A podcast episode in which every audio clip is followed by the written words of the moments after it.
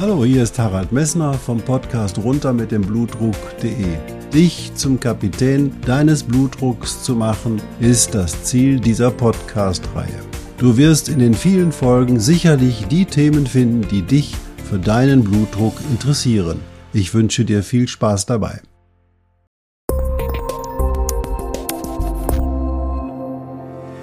Ja, der Europapokalwettbewerb und vor allen Dingen das erste Spiel der dänischen Mannschaft hat sicherlich auch bei den nicht Fußball Interessierten durch das Ereignis mit Christian Eriksen zumindest eine traurige Berühmtheit erfahren. Natürlich geht's jetzt Christian Eriksen besonders gut wieder und da freuen wir uns auch alle drüber.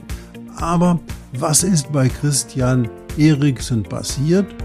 Und was kannst du tun, wenn dir so ein Christian Eriksen-Fall begegnet? Und das möchte ich heute mit dir besprechen.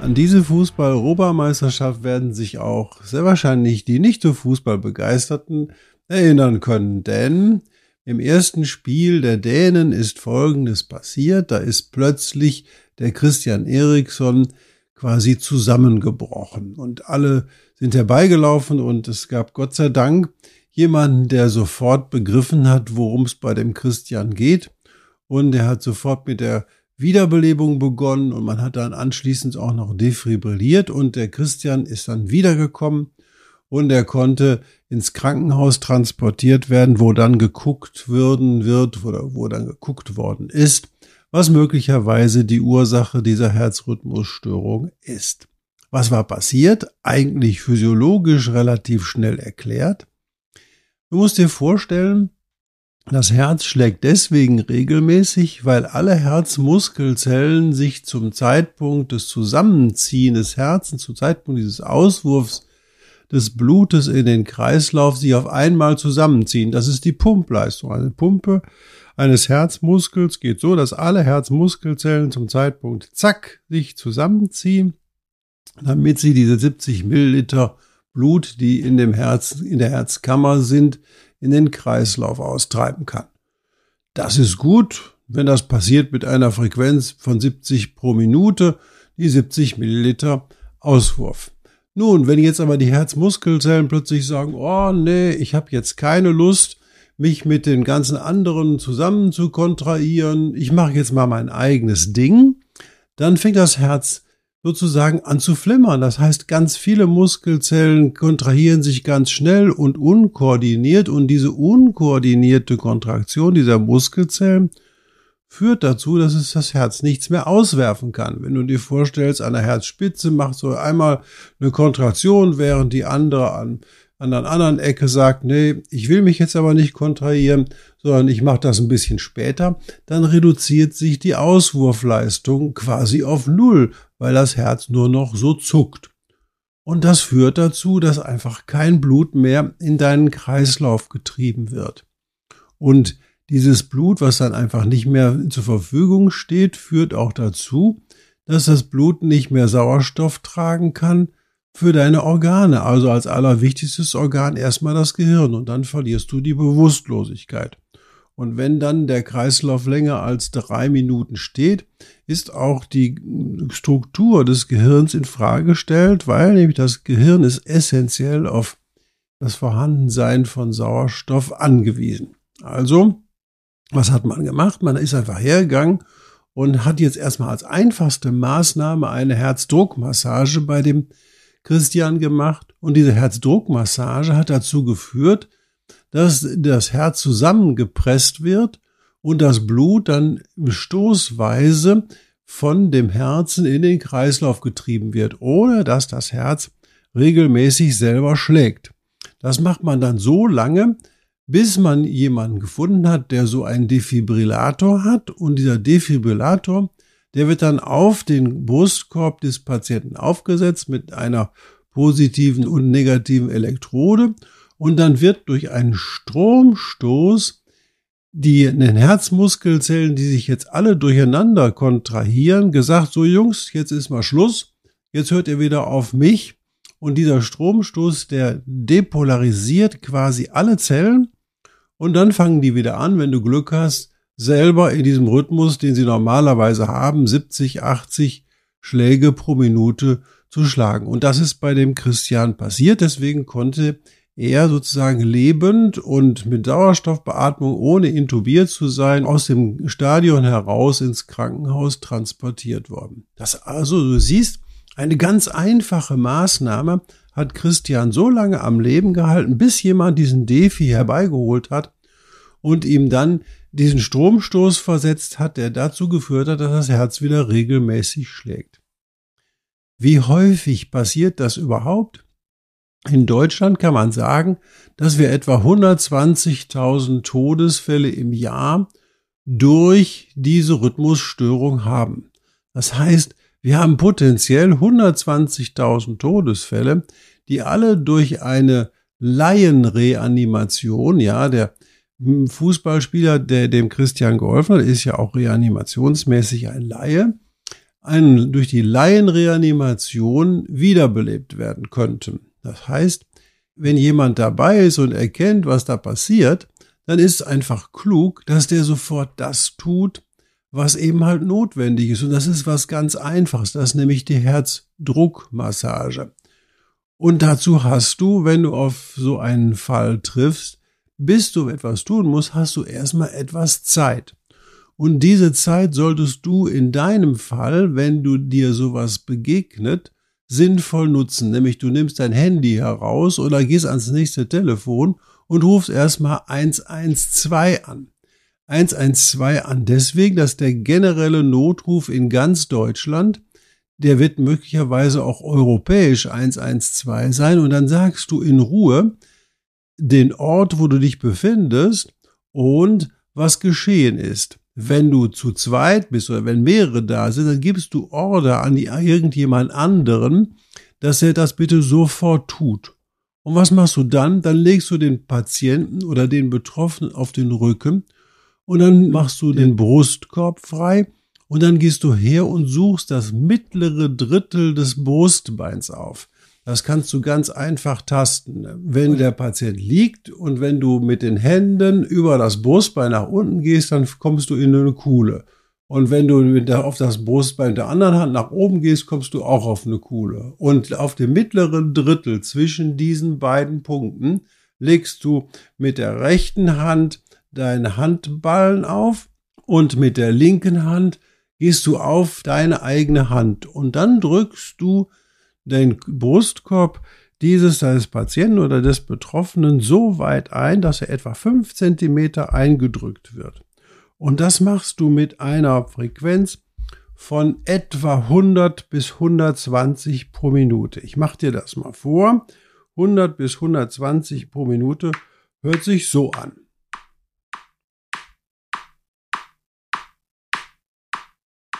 Du hörst also, dass du musst ganz regelmäßig das beginnen. Und du machst das in diesem Rhythmus. Und diesen Rhythmus kannst du dir ganz leicht lernen. Eins, zwei, drei, vier, fünf, sechs, sieben, acht.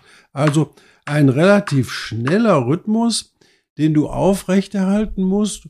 Und nachdem du das 30 Mal gemacht hast, gehst du her und bläst über den Mund oder über andere zur Verfügung stehende Dinge den Brustkorb zweimal auf und dann gehst du wieder her und machst in dem gleichen Rhythmus diese Herzdruckmassage. Immer so, dass du hergehst und den Brustkorb, das Brustbein etwa fünf Zentimeter tief eindrückst. Das ist kraftaufwendig, je nachdem, wie starr der Brustkorb ist. Und du musst sehen, dass du in einer guten Position bist und das auch lange genug durchführen kannst. Du sollst also wirklich hergehen, dich darauf einstellen, dass du jetzt körperlich doch eine ziemlich gute Arbeit leisten musst. Du wirst ins Schwitzen kommen und du zählst immer wieder durch und nach 30 Schlägen, die du gemacht hast, geht jemand her oder du gehst her und beatmest ein oder zweimal. Du kannst bei der ganzen Aktion eigentlich nichts falsch machen. Auch wenn du glaubst, dass eine Rippe bricht, ist alles egal. Hauptsache, du machst es weiter und du machst es bitte so lange, bis der Patient entweder sagt, ich will das nicht mehr, Oder bis der Notarzt eintrifft und sagt, ey, ich mache jetzt mal die Diagnostik und wenn die Diagnostik läuft, kannst du es auch noch weitermachen, aber dann musst du auf den Notarzt hören, wenn er irgendwas machen muss. Wenn du in der Lage bist, einen Defi zu finden, wenn jemand anders ein Defibrillationsgerät herbeiholt für so Laiendefibrillation, massierst du dieses Herz immer noch weiter, bis die Elektroden aufgelegt sind und das Gerät sagt, dass du jetzt nicht mehr an den Patienten herangehen sollst. Denn dann macht das Gerät eine Diagnostik. Und wenn das Gerät dann das Kammerflimmern entdeckt, dann wird das Gerät einen Schock geben. Direkt nach dem Schock gehst du aber her und machst weiter Herzdruckmassage. Das Gerät gibt dir auch entsprechende Anleitungen dazu. Du musst das Gerät nur starten. Alle Dinge, passieren mit dem Gerät automatisch und du kriegst auch automatisch von dem Gerät gesagt und gezeigt, wo du die Elektroden hinkleben musst. Wenn du aber unsicher bist, dann machst du einfach die Herzdruckmassage weiter, so lange, bis jemand kommt, der weiß, wie es weitergeht. Du lässt nicht locker mit der Herzdruckmassage. Immer 100 bis 120 pro Minute. Wenn du nach einer gewissen Zeit aus der Power geraten bist, wenn du plötzlich selber sagst, boah, jetzt kann ich nicht mehr, dann besorgst du dir jemanden, der die Herzdruckmassage weitermacht. Denn mit dieser Maßnahme kannst du die Gehirnfunktion des Patienten, der dort betroffen ist, am Leben halten. So lange, bis ein Arzt sagt, Schluss, wir machen jetzt nicht mehr weiter oder bis der Patient wach ist. Das ist ganz, ganz wichtig. Niemals aufhören, die Herzdruckmassage zu machen, wenn nicht irgendeine andere Maßnahme, die ein Arzt oder irgendjemand anderes zu dir sagt, das sollst du jetzt lassen, denn diese Herzdruckmassage ist das einzige, was das Blut des Patienten nach vorne treibt. Auch wenn du mal nicht beatmest, hat dein Blut genug Sauerstoff und die Strukturfunktion deiner, deines Gehirns oder des Gehirns des Patienten aufrecht zu erhalten. Also, die Herzdruckmassage muss in diesem Rhythmus, ich will ihn dir gleich nochmal einmal zeigen, den Rhythmus aufrechterhalten werden, damit der Patient sozusagen, dass das Gehirn des Patienten ausreichend durchblutet wird. Und hier nochmal der Rhythmus. Du kannst dir auch ein Lied mit diesem Rhythmus ausdenken, was etwa eine Taktfrequenz von 120 pro Minute hat. Und immer nach 30 Schlägen wird beatmet, also du beatmest nach 30 Schlägen oder ein anderer beatmet nach 30 Schlägen. Es kann nichts passieren, du machst nichts falsch. Das, den größten Fehler, den du machen kannst, du hörst auf und wartest, jetzt muss mal ein anderer dran. Nee, wenn du musst den anderen, wenn der dich ablösen will, vorbereiten und der muss das sofort übernehmen. Nur dann ist die Reanimation gewährleistet. Also, was hast du gelernt? Du bist in der Lage, richtig Leben zu retten mit ganz einfachen Maßnahmen. Und diese einfachen Maßnahmen sind nichts anderes als die Herzdruckmassage und vielleicht noch die Beatmung. Auch wenn das mit der Beatmung nicht richtig klappt, ist es nicht schlimm. Hauptsache, du machst die Herzdruckmassage. Und nicht vergessen, vorher die Feuerwehr oder den Notdienst zu alarmieren, damit dir nach einer gewissen Zeit auch wirklich geholfen wird und ärztliche Hilfe herbeigerufen wird. Manchmal gelingt es dir allein durch die Herzdruckmassage, den Patienten wieder zu erwecken. Dann hör aber erst bitte auf, die Herzdruckmassage zu machen, wenn er sich gegen die Herzdruckmassage wehrt. Denn wenn er dann die Herzdruckmassage lässt, kann es passieren, dass dann der Patient wieder bewusstlos wird. Also du entscheidest bitte nicht, wann die Herzdruckmassage aufgehört wird, sondern nur dann, wenn der Patient sich heftig dagegen wehrt und mit dir sprechen kann. Dann kannst du wieder aufhören mit der Herzdruckmassage. Ganz wichtig, du musst dir immer noch merken, 120.000 Todesfälle in Deutschland wären pro Jahr vermeidbar gewesen, wenn eben halt frühzeitig mit der Laienreanimation begonnen worden wäre. Das gibt es in guten Studien. Es gibt in Schottland eine sehr gute überwachte Studie, wo die lokale Bevölkerung sehr stark aufgeklärt worden ist für die Laienreanimation und die haben super Erfolge gehabt. Was sind denn die Ursachen, warum jemand plötzlich zusammenbricht? Da habe ich dir jetzt das Kammerflimmern gesagt. Es gibt natürlich auch andere Ursachen, warum jemand zusammenbricht. Aber diese Differentialdiagnose, also das, was jetzt genau die Ursache ist. Das ist nicht deine Aufgabe, sondern das ist Aufgabe des Arztes und das ist Aufgabe der weiterführenden Klinik, warum das ganze Thema so entstanden ist. Und das, deswegen ist deine Maßnahme nichts anderes als Zuwendung, klar. Und wenn der Patient bewusstlos ist, machst du eine Herzdruckmassage und guckst, was da passiert. Das ist deine Aufgabe und du kannst wirklich Leben retten. Das Problem ist nur, du musst es machen. Und viele Leute, die schrecken zurück, sagen, oh, damit der Situation werde ich nicht fertig. Natürlich wirst du mit der Situation, du fragst gar nicht, ob du mit der Situation fertig wirst, du machst es einfach. Ins Handeln kommen ist dabei der entscheidende Schritt. Also, eine Frequenz von 100 pro Minute, etwa 100 bis 120 Minuten. Nach 30 Schlägen, die du gemacht hast, zwei Atemzüge rein und dann, wenn es geht, eine Laiendefibrillation mit diesem Gerät, was ja wahrscheinlich in jedem Tennisclub, an jedem Bahnhof und überall verfügbar ist. Nur es wird in der Regel nicht genutzt, weil keiner, sag ich mal, die Chutzpe hat, irgendetwas zu tun. Und du, ich weiß genau, du kannst es jetzt, du kannst es machen.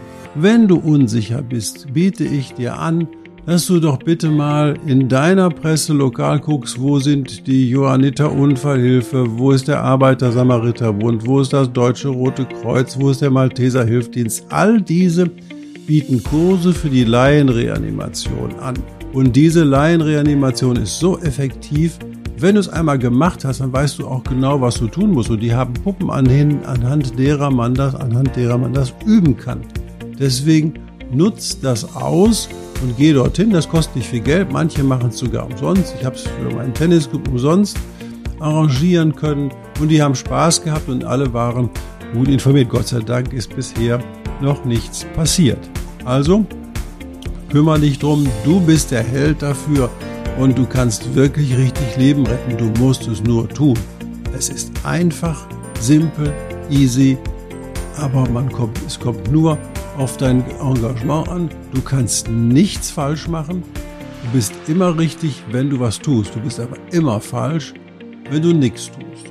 Und nochmal, das kann dir auch zu Hause passieren, wenn dein Ehepartner einen hohen Blutdruck hat oder herzkrank ist oder ähnliches, kann dir das auch zu Hause passieren. Und das bedeutet für dich auch zu Hause in dem Setting, bitte erst telefonieren, 112 anrufen, kurz schildern, was sagen und die Tür aufmachen und dann wird nichts anderes als Herzdruckmassage gemacht und versucht zu beatmen. Und das machst du einfach. Mehr machst du nicht. Und dabei kommst du, wenn du es machst, wirst du merken, dass du alles das getan hast, was du tun konntest. Und das ist hochbefriedigend. Also bitte, nimm dir den Mut, leg los, denn du bist auf jeden Fall ein Gewinner. Und wenn alles ganz toll läuft, ist auch der, dem du geholfen hast, ein Gewinner. Ich danke dir für dein Zuhören. Wenn du Fragen hast, bitte nutze die Kontaktwege, die du kennst, sprich über meine E-Mail-Adresse. Vielen Dank und bis bald.